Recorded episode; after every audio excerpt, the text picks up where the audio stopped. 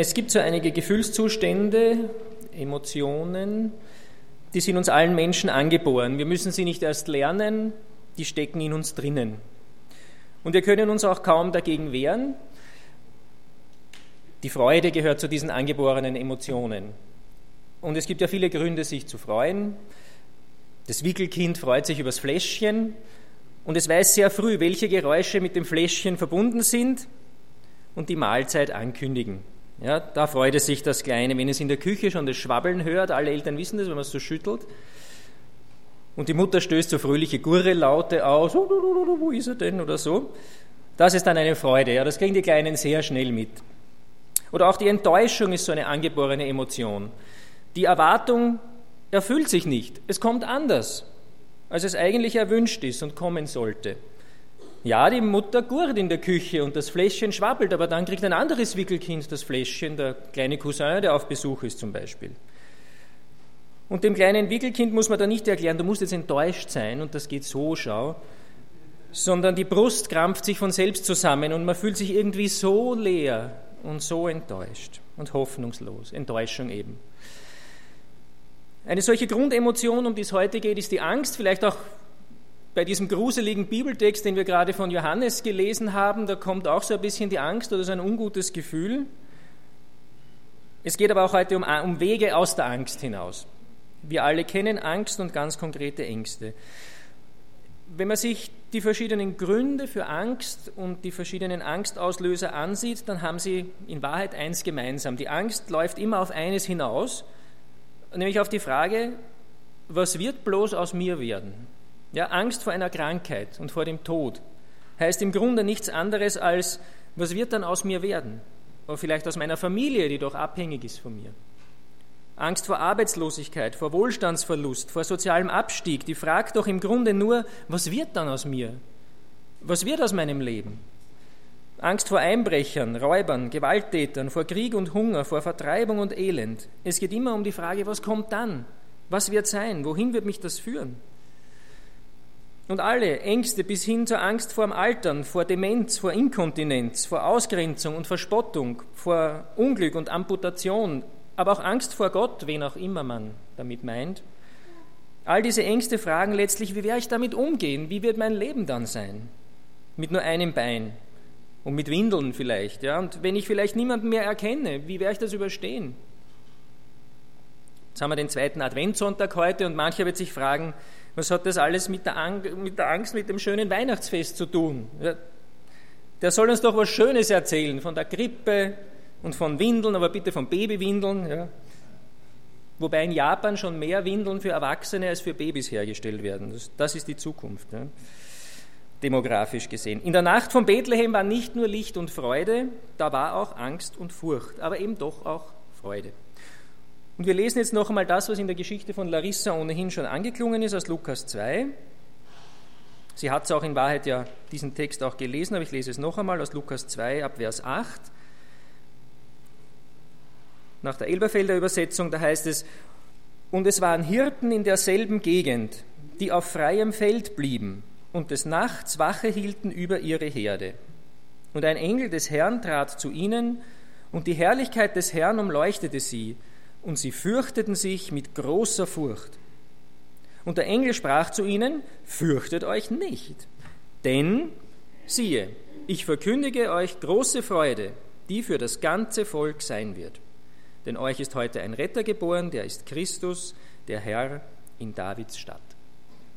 Also die Hirten haben eine ganz konkrete Angst vor dem, was sie da sehen, aber nicht verstehen. Die Herrlichkeit des Herrn hat geleuchtet und gestrahlt aber das Licht hat sie nicht so ergriffen, wie es eigentlich passen würde. Gefürchtet haben sie sich. Und Lukas betont, gefürchtet mit großer Furcht, also noch einmal unterstrichen diese Angst. Etwas ist in ihr Leben hereingebrochen, womit sie überhaupt nicht gerechnet haben, womit sie nicht rechnen konnten. Etwas, das sie nicht verstanden haben. Etwas, das sie auch nicht richtig einordnen konnten. Es hat sie überfallen, es hat sie erschreckt und es hat sie fragen lassen, was ist das? Wo kommt das her? Wer schickt uns das? Wie geht es jetzt weiter? Ist das das Ende? Große Furcht, sagt Lukas. Und genau das sind die Fragen, die auch uns im Grunde bei jeder Angst überfallen. Wir fragen uns dann, was ist das? Wo kommt das jetzt her? Wie geht es jetzt weiter? Ist das das Ende? Es geht immer um die Zukunft. Ja, Angst ist immer eine negative Zukunftserwartung. Wenn du im Dunkeln nach Hause gehst und du merkst auf einmal, da folgt mir ja jemand, dann ist die Angst, die du hast, eine negative Zukunftserwartung. Ja, du malst dir aus, was könnte sein in den nächsten Minuten, im schlimmsten Fall. Wenn du Angst vor einem bestimmten Menschen hast und dem lieber nicht begegnen willst, dann deshalb, weil du ein negatives Erlebnis in der Zukunft erwartest mit diesem Menschen. Angst vor Krankheit, vor Tod, Einsamkeit, Angst vor dem Steckenbleiben im Lift, vor dem Runterfallen, vor Spinnen, sogar Angst vor dem unsäglich trockenen Streuselkuchen der lieben Tante, den man am Wochenende wieder vorgesetzt bekommt. Alle Ängste heißen letztlich immer, ich fürchte mich vor etwas, was in der Zukunft sein wird. Jede Angst ist letztlich Zukunftsangst. Eh klar, weil die Vergangenheit ist schon vorbei, vor der brauche ich mich nicht mehr fürchten. Ich möchte mit euch drei biblische Wege aus der Angst anschauen, Menschen der Bibel, sie waren wie du und ich und sie haben Angst erlebt und sie haben Gottes Hilfe erfahren. Erster Weg aus der Angst, Jesus ist mit an Bord. Aus Markus 4, ich lese es auch nach der Elberfelder Übersetzung, Markus 4 ab Vers 35. Und wir kommen dann auch nochmal auf die Hirten am Feld. Wer jetzt meint, das war nur der Weihnachtsaufhänger, das war es nicht, wir kommen noch dazu. Zunächst aber Markus 4 ab Vers 35.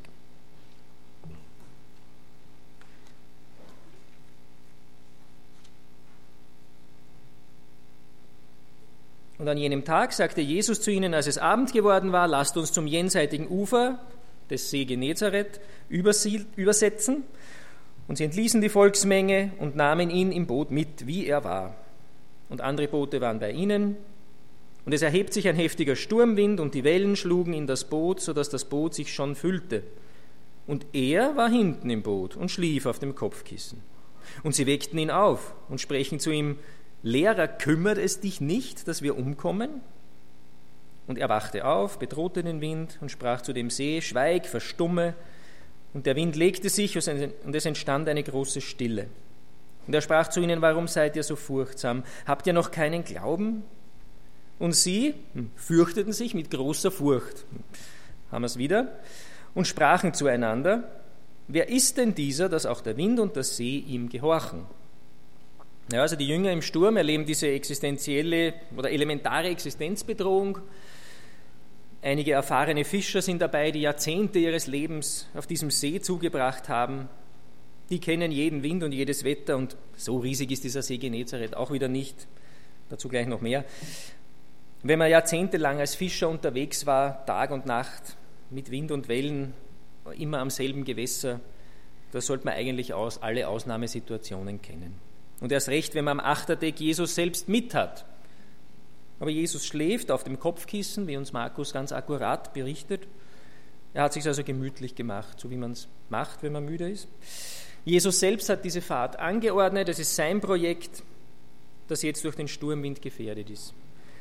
Vielleicht so wie unser eigenes Leben, das uns auch nicht selber eingefallen ist, sondern das sein Projekt ist. Dein Leben ist sein Projekt. Das hat er sich ausgedacht und er in Gang gesetzt. Die Evangelisten berichten, dass sich ein Sturmwind wie ein Erdbeben erhob. Da denken wir vielleicht an einen Tsunami. Das ist zwar physikalisch eher nicht möglich auf so einem kleinen Gewässer, aber es kann auch sowas sein, was auch am Neusiedlersee gibt, eine Grundwelle. Da kann es dazu kommen, dass der Wind das Wasser so heftig bewegt von einer Stelle weg. Und klar, das Wasser, das wo fehlt, muss an einer anderen Stelle sein und dort schwappt es dann über und kostet auch jedes Jahr allein am Neusiedlersee den einen oder anderen Surfer das Leben oder zumindest die Gesundheit. Also das gibt es schon. Das Boot der Jünger mit Jesus drin wird jedenfalls voller Wasser, die Wellen bedecken es und die Jünger erkennen, oh, wir sind in Lebensgefahr. Zukunftsangst, ja, was wird aus uns? Wie geht es jetzt weiter? Ist das das Ende? Also genau diese Zukunfts- und Angstfragen, die wir kennen. Die Angst ist berechtigt, wie gesagt, die Jünger kennen sich ja aus, die werden nicht übertrieben haben. Und die Frage, die uns Markus überliefert, die sie an Jesus stellen, die ist sehr interessant. Die Jünger fragen Jesus ja nicht, was sollen wir jetzt tun? Oder sie bestürmen ihn nicht, jetzt rett uns doch, sondern sie kommen ihm mit einem Vorwurf, ja, mit einer Unterstellung. Lehrer, kümmert es dich nicht, dass wir umkommen? Und sie erwarten ja nicht wirklich eine Antwort, ja, etwa dass Jesus sagt, naja, wenn ihr mich so direkt fragt, na, eigentlich kümmert es mich nicht. Ja die fragen ja nicht wirklich. Sie sagen in Wahrheit, machen sie eine Aussage und sagen, Wir kommen um und du hast nichts Besseres zu tun, als zu schlafen. Es kümmert dich gar nicht, wie es um uns steht, oder? Eigentlich ist eh wurscht, ob du mit dabei bist oder nicht. Das ist jetzt meine Ergänzung, das steht hier nicht im Text, sage ich ausdrücklich. Und damit sind wir genau an dem Punkt, an dem ja Menschen auch heute Jesus und Gott als Dreieinigkeit gegenüberstehen und zu ihm sagen, es kümmert dich ja gar nicht, wenn es dich wirklich gibt. Es kümmert dich ja gar nicht, was in meinem Leben passiert. Es kümmert dich doch nicht, dass es mit mir bergab geht. Über meinem Lebensschiff schlagen die Wellen zusammen, ich weiß vor Angst und Fragen und Zukunftssorgen nicht mehr wohin, und du machst ein Schläfchen auf deinem bequemen Kopfpolster, und niemand weiß, wann du endlich aufstehen wirst. Diese Vorwürfe an Gott in dieser Situation, auch die Vorwürfe der Jünger an Jesus, aus der Situation heraus menschlich verständlich, aber sie übersehen das Wesentliche. Ja.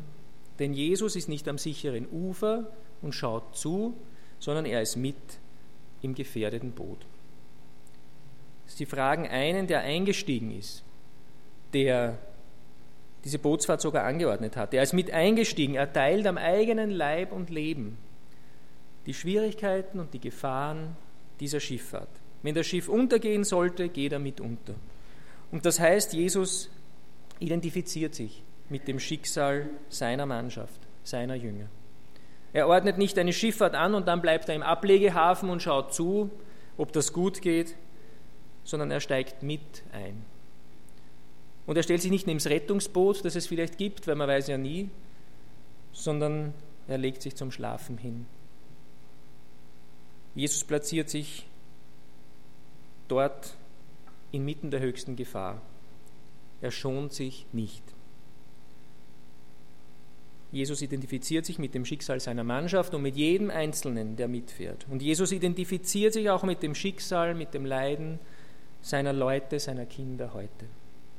Das Bild von unserem Leben als Schiff, als Lebensschiff ist da besonders passend. Ja, Jesus hat dein Leben, deine Schifffahrt, wenn du so willst, angeordnet. Er ist der Schöpfer und Motor und Ziel dieser Welt und auch deines Lebens und er steigt ein in dein Leben. Er ist mit dabei. Er ist da. Und ob er dir jetzt hellwach vorkommt und ganz aktiv oder ob du manchmal das Gefühl hast, eigentlich ist er eher zurückhaltend in meinem Leben, Vielleicht hast du das Gefühl, er schläft manchmal. Wesentlich ist nicht dein Gefühl, sondern wesentlich ist, er ist mit an Bord. Selbst ein schlafender Jesus mit an Bord ist wesentlich besser als irgendjemand anderer, der hellwach ist und doch nicht helfen kann. Das Wesentliche an dieser Begebenheit oder das Ungewöhnliche ist diese Emotionalität zwischen den Jüngern und Jesus, klar in dieser Situation, und doch die recht heftige Antwort Jesu, der sie fragt, habt ihr noch keinen Glauben? Bei Markus oder bei Lukas heißt es, wo ist euer Glaube? In der Angst lassen die Jünger ihre Zurückhaltung, ihre soziale Kontrolle fahren und werden handig mit Jesus und sagen ihm, ist dir alles wurscht, kümmert es dich nicht? Sollen wir jetzt alle sterben? Ist das okay für dich? Und Jesus rechtfertigt sich nicht, er maßregelt sie nicht, sondern er verweist sie auf den Glauben. Die Wellen des Sees stillt er und dann stillt er auch die Wellen in der Seele der Jünger. Kümmert sich also Jesus um unsere Ängste? Ja doch. Und zwar auch dann, wenn er scheinbar, scheinbar schläft.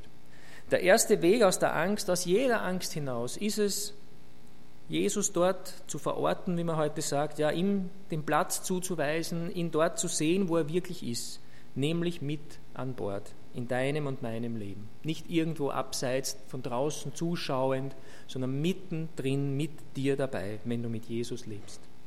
Die kopflose Angst, die uns manchmal befällt, und wahrscheinlich kennen wir sie alle, es ist so eine Grundemotion in uns. Diese kopflose Angst ist letztlich nur deshalb so stark, weil wir Jesus nicht vor Augen haben in jeder Situation. Weil wir vergessen, dass er mit an Bord ist. Und wir sehen uns plötzlich wieder ganz allein, als ob es ihn nicht geben würde. Aber er ist in unser Leben eingestiegen, wo er doch genau wusste, in welche Stürme es ihn mit uns bringen wird. Was wissen wir schon über unsere Zukunft, wenn wir Jesus in das Schiff aufnehmen? Nichts wissen wir. Aber Jesus weiß schon alles. Er weiß wohin und durch welche Situationen und Gewitter und durch welche Vorwürfe unsererseits in diese Reise führen wird. Was wir ihm sagen, an Glauben verweigern, an Nachfolge verweigern werden. Er wusste es und steigt trotzdem ein. Legt er sich auch in unserem Lebensschiff manchmal das Kopfpolsterl unter den Kopf und rastet aus? In gewisser Weise schon. Nicht, weil er müde ist, so wie damals, ja, aber weil uns Menschen zu viel Wohlergehen geistlich schadet. Ein vorauseilender Segensjesus, der uns alles aus dem Weg räumt, der gar keinen Sturm an uns heranlässt, der wird uns in der Bibel nirgends vorgestellt. Den gibt es nicht. Und darum ist es zwangsläufig nötig, dass Stürme kommen und dass Jesus nicht schon alles von uns abhält. Jesus in deinem Leben wieder wahrnehmen, wie geht das? Wenn die Angst hochkommt, egal wovor, wie gesagt, es gibt immer irgendeine Zukunftsbefürchtung, die man haben könnte. Und wenn die Angst groß und übermächtig wird, so wie die Wellen, dann darfst du zu Jesus gehen und ihn bildlich gesprochen, bildlich gesprochen aufwecken. Nicht, weil er wie damals eingeschlafen wäre, aber vielleicht, weil du den Glauben einschlafen hast lassen. Weck deinen Glauben wieder auf. Und er will dadurch, dass der Sturm, dadurch, dass er den Sturm manchmal hochkommen lässt, will er dich genau dahin bringen, dass der Glaube erwacht, der zu Jesus ruft, Herr, hilf. Hilf du, weil nur du kannst helfen. Auf die Frage von Jesus, wo ist euer Glaube? Da hätten sie eigentlich antworten können, na genau da. Wir kommen ja zu dir aus Glauben, weil wir an dich und deine Macht glauben. Aber deine Zurückhaltung verstehen wir nicht. Wir trauen dir ja alles zu, aber warum tust du es nicht? Ich denke, ihr Glaube hat mehr darin, äh, ihr Unglaube hat mehr darin bestanden, dass sie ihm unterstellt haben, ihr Unglück würde ihn nicht kümmern. Das ist Unglaube. Zu denken, Jesus kümmert sich nicht um mich. Das ist Unglaube. Er liebt mich nicht. Das ist Unglaube. Aber zu Jesus laufen in der Not und ihm alles zutrauen. Das ist Glaube. Und das ist der erste Weg aus der Angst zu Jesus laufen in der Angst, ihm alles zutrauen. Egal, ob das eine sehr konkrete Angst ist oder ob das nur so ein dumpfes Gefühl ist, dass irgendwas nicht passt. Ein dumpfes Gefühl, dass sich im Leben, in der Familie, in der Gesellschaft, im eigenen Körper vielleicht irgendwas entwickelt, was noch zu unkonkret ist, um es zu sehen, aber was irgendwie gefährlich ist. Mit all dem zu Jesus zu laufen, in der Haltung, Herr, hilf, ich glaube und weiß, es kümmert dich. Nur du kannst helfen. Du bist mit an Bord in meinem Leben. Übernimm du das Ruder. Das ist Glaube. Im Glauben zu Jesus laufen ist der erste Weg, wenn die Angst kommt.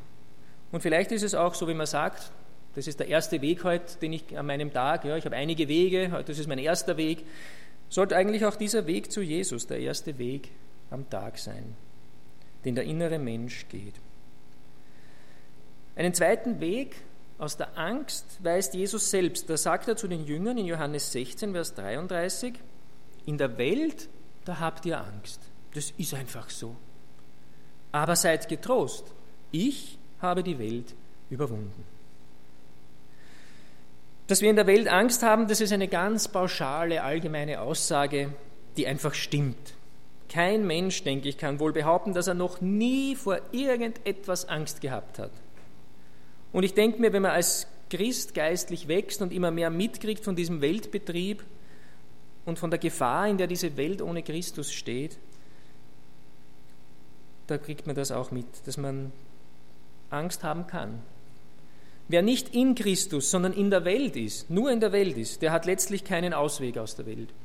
Wer in der Welt aufgeht, wer nur die Welt kennt, nur nach ihren Regeln spielt und lebt, ja, der hat die Welt nicht überwunden, sondern der wurde von der Welt und von ihren Ängsten überwunden. Dieses schreckliche Tötungsdrama in Schildberg bei Böheimkirchen, das wir diese Woche gehört haben, so wie es aussieht, hat eine Frau die ganze Familie getötet, weil sie eine Krebsdiagnose erhalten hat. Vielleicht war es so, vielleicht auch nicht. Aber wie viel Angst muss sie gehabt haben vor der Zukunft? Was wird aus meinen Kindern ohne mich? Was wird aus diesen Menschen ohne mich? So vermute ich mal, vielleicht waren so ihre Gedankengänge. Ja? Überwältigt von Angst. Ein Mensch so ganz überwunden von der Angst bis zum Tod und zum Töten hin. Das ist schrecklich, wenn die Angst so gewinnt. Und Jesus sagt ja auch, ja, in der Welt, da habt ihr Angst. Das ist so. Aber ich habe sie überwunden. Schön danke, kann man sagen. Was habe ich davon? Ich bin ja noch in der Welt. Wie kann ich sie überwinden? Johannes schreibt dazu in seinem ersten Brief, unser Glaube ist der Sieg, der die Welt überwunden hat. Wer ist es aber, der die Welt überwindet, wenn nicht der da glaubt, dass Jesus Gottes Sohn ist? Ein Hindernis überwinden, über es drüberkommen, sich nicht aufhalten lassen, das heißt es überwinden, nicht scheitern, sondern weitergehen, drüber hinwegkommen. Was ich überwunden habe, das kann mich nicht mehr aufhalten, kann mir nicht mehr drohen, kann mir keine Angst mehr machen, denn ich bin schon drüber, ich bin schon weiter. Ein breiter, bedrohlicher Fluss, der vor mir liegt und ich muss ihn durchqueren irgendwie. Wenn ich ihn überwunden habe, dann liegt er hinter mir dann schreckt er mich nicht mehr. Sein ganzes Brüllen und Tosen ist Vergangenheit, weil ich gehe weiter. Eine schwierige Begegnung mit einem unangenehmen, vielleicht bösen Menschen, vor der ich lieber davonrennen möchte oder aus meinem Terminkalender streichen, aber es geht nicht. Oder wo ich vielleicht Angst habe, ich werde explodieren vor Zorn und Ärger mit diesem Menschen. Aber wenn ich diese Begegnung überstanden habe, dann habe ich sie und auch diesen Menschen in gewisser Weise überwunden wenn es gut gegangen ist, dann steht es nicht mehr als Bedrohung vor mir. Und die Welt mit ihren Gefahren, ihren Verlockungen, ihrem Widerstand und Hass und dem Anspruch, den sie auf mich erhebt, und das funkelnde Angebot der Gottlosigkeit, all das überwinden wir, wenn wir glauben, dass Jesus Gottes Sohn ist und somit der versprochene Erlöser, Heiland, Retter, König und Sieger ist. Wer das glaubt, ohne zu sehen, ohne jetzt im mathematischen Sinn beweisen zu können. Ja, wer das glaubt, einfach auf sein Wort hin, der wird erleben, dass dieser ganz konkrete Glaube seine Belohnung hat. Und dass dieser Glaube die Welt überwindet, weil Gott hat es versprochen. Die Welt überwindet auch in dem Sinne, dass wir unabhängig von dieser Welt, ihren Menschen, ihren Ansichten und Einflüssen werden. Unabhängigkeit gibt es nur in dieser bewussten und ich sage mal genussvollen Abhängigkeit von Gott. Es ist ein Genuss, sich bewusst zu machen, ich bin von Gott abhängig und es ist ein liebender Gott. Diese Abhängigkeit tut mir gut, das ist, das ist mein Leben, so, so ist das Leben. Und ich sage ja dazu und nicht nur zähneknirschend, ja, bin halt abhängig von Gott, das geht halt nicht anders, sondern nein, es ist wunderbar, von ihm abhängig zu sein. Eine der ganz großen Lügen Satans, ja, vom Paradies, ohne Gott bist du unabhängig. Da bist du selber Gott und nur dir verantwortlich. Kein Wunder, dass die Bibel von Satan als dem Vater der Lüge spricht, der mit dieser Urlüge begonnen hat. Die Wahrheit ist genau entgegengesetzt. Nur in Gott bist du unabhängig vom Urteil und Meinungen anderer Menschen. Manchmal schielen wir noch danach, was andere über uns denken, wenn wir ganz ehrlich sind. Es wird uns nie ganz egal sein, glaube ich. Aber nötig wäre das nicht. Das ist dann noch Fleisch und nicht Geist. Gott will der bestimmende Faktor und Maßstab in unserem Leben sein. Von ihm her ist alles gegeben, was dafür nötig ist. Das klingt jetzt wieder nach Abhängigkeit, ja, aber in Wahrheit ist das der größtmögliche Grad an Unabhängigkeit, den wir erreichen können. Unabhängig sein von den Geschöpfen. Ganz und gar abhängig sein vom Schöpfer.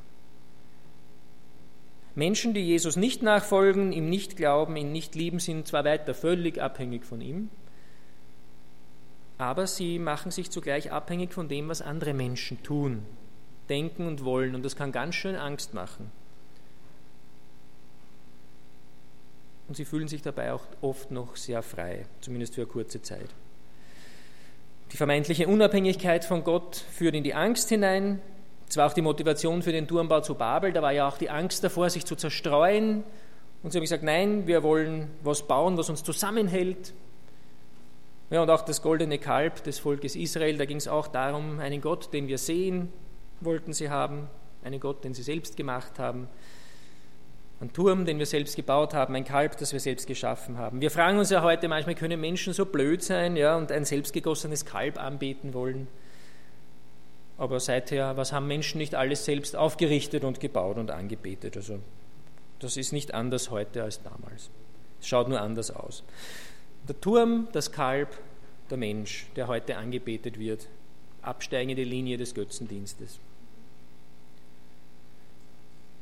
Jesus nachfolgen macht innerlich unabhängig von den Trends und Moden, von den wechselnden Ansichten und Meinungen, die es zu allen Zeiten gab und geben wird.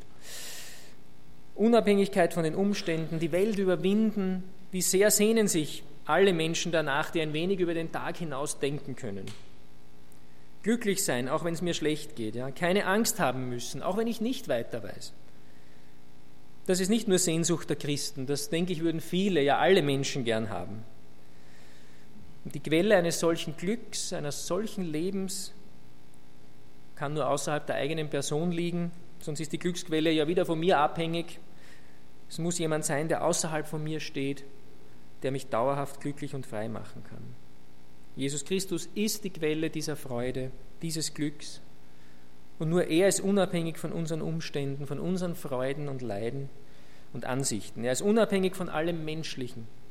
Und darum kann auch nur er uns davon unabhängig machen.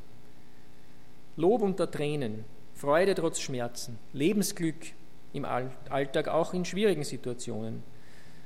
Früher oder später versagen da alle Quellen der Freude. Jesus aber versagt nie. Er ist unabhängig von uns und darum kann auch er uns unabhängig machen von den Wechselfällen des Lebens, auch wenn wir noch drinnen stehen. Weil er die Welt vollständig und vollkommen überwunden hat, ist der Glaube an ihn der Sieg, mit dem auch wir die Welt überwinden. Und damit zum dritten Weg aus der Angst, den der Engel damals den Hirten gezeigt hat. Hören wir nochmals zu, was sagt der Engel den Hirten? Fürchtet euch nicht, denn siehe, ich verkündige euch große Freude. Er fordert sie also nicht nur auf, sich nicht zu fürchten, sondern er liefert auch einen Grund dazu. Sie brauchen sich nicht zu fürchten, denn es gibt eine große Freude, eine Megafreude, wie es im Originaltext heißt. Freude ist das Ende der Angst. In alle Ängste hinein, die uns befallen, auch und gerade in die gut begründeten Ängste, Gerade in die begründeten Ängste hinein spricht der Engel im Auftrag Gottes, fürchte dich nicht. Lass ab von der Angst. Lass die Angst nicht herrschen, sondern setze ihr diese Mega-Freude entgegen. Die Freude daran, dass es einen Weg aus jeder Angst gibt. Und dieser Weg ist Jesus Christus in Person. Ihn meint der Engel, ihn feiert der Engel. Jesus selbst hat gesagt, ich bin der Weg und das heißt auch, ich bin der Weg aus der Angst hinaus. Ich in deine Angst vor der Zukunft, die vielleicht wirklich einen guten Grund hat. Die Freude hat immer einen noch besseren Grund, nämlich Jesus als Grund zur Freude. Einen besseren Grund kann niemand legen, eine bessere Freude gibt es nicht. Worin besteht diese Freude? Das zum Abschluss noch. Diese Freude, die der Engel meint, diese Weihnachtsfreude, die die Angst austreiben kann. Drei Aspekte dazu. Die Freude, dass Gott seine Versprechen hält. Der Messias und sein Kommen waren lang versprochen, verheißen, angekündigt. Und jetzt passiert's. Wie wir auch in der Geschichte gehört haben, wie wir gelesen haben. Jetzt passiert's wirklich. Etwas, worauf lang gewartet wurde, jetzt ist soweit. Was gläubige Menschen viele Jahrhunderte lang ersehnt hatten, ist jetzt Wirklichkeit geworden. Der Messias, der Herr und Erlöser, der versprochene Retter kommt. Gott hält sein Wort. Glaube lohnt sich. Die Wahrheit kommt ans Licht. Vertrauen wird belohnt. All das ist eine helle Freude für jeden Menschen, der Gott vertraut.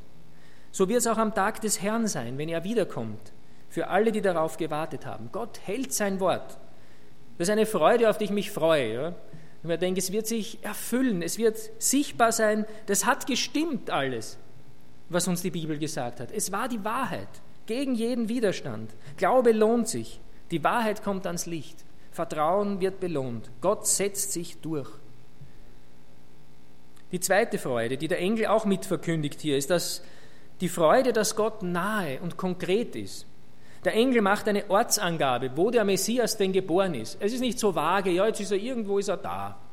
Ganz konkret, nicht weit weg, in der Stadt Davids. Die Hirten können zu Fuß hingehen. Es ist ganz konkret, ganz praktisch, ganz einfach geworden, Gott zu begegnen. Der Engel gibt auch die ganz konkreten Kennzeichen an, wie man den Messias finden kann. Das bedeutet, das Heil ist zum Greifen nahe, die Zukunft ist leicht zu entdecken. Gott verbirgt sich nicht, er lässt ausrichten, wo er zu finden ist. Die Windeln und die Grippe sind ganz leicht verständliche, einleuchtende Zeichen. Gott ist nahe, er ist menschlich, er ist so herzerwärmend wie der Anblick eines Neugeborenen, oder? Kann man ein Neugeborenes sehen und sagen, ah, da nix, das will ich nicht sehen. Das gibt's doch nicht, das ist herzerwärmend. Und genau so ist dieser Anblick Gottes, dieses Neugeborene in seinen Windelchen. Und noch ein Aspekt der Freude. Der Engel sagt, dass der Heiland heute geboren ist. Das hat also mit mir zu tun. Ich lebe ja heute. Das ist jetzt in meiner Zeit. Es ist keine ferne Geschichte aus versunkenen Zeiten und auch keine vage Zukunftsvision, die sich irgendwann normal vielleicht erfüllen wird. Nein, heute. Und so sagt auch der Hebräerbrief, heute ist der Tag der Gnade. Also an diesem konkreten Tag meines Lebens, dem modernsten Tag sozusagen, weil jeder Tag, den ich erlebe, ist der modernste Tag der ganzen Welt. Das hat ja immer mit dem, äh, das heute ist immer dieser modernste Tag und deswegen hat es mit mir zu tun, mit meinem Heute. Und es ist ein ganz konkreter Tag auch gewesen damals, an dem Jesus geboren wurde. Wir wissen nicht, welcher kalendarische Tag es genau war, aber es war ein ganz konkreter dieser 366 Tage.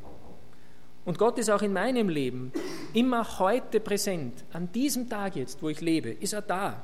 Ganz konkret. Ja, er ist heilig, aber er ist auch ganz konkret und fassbar in unseren Begriffen. Sonst gäbe es auch keine Bibel, wenn das gar nicht ginge, Gott sprachlich zu erfassen.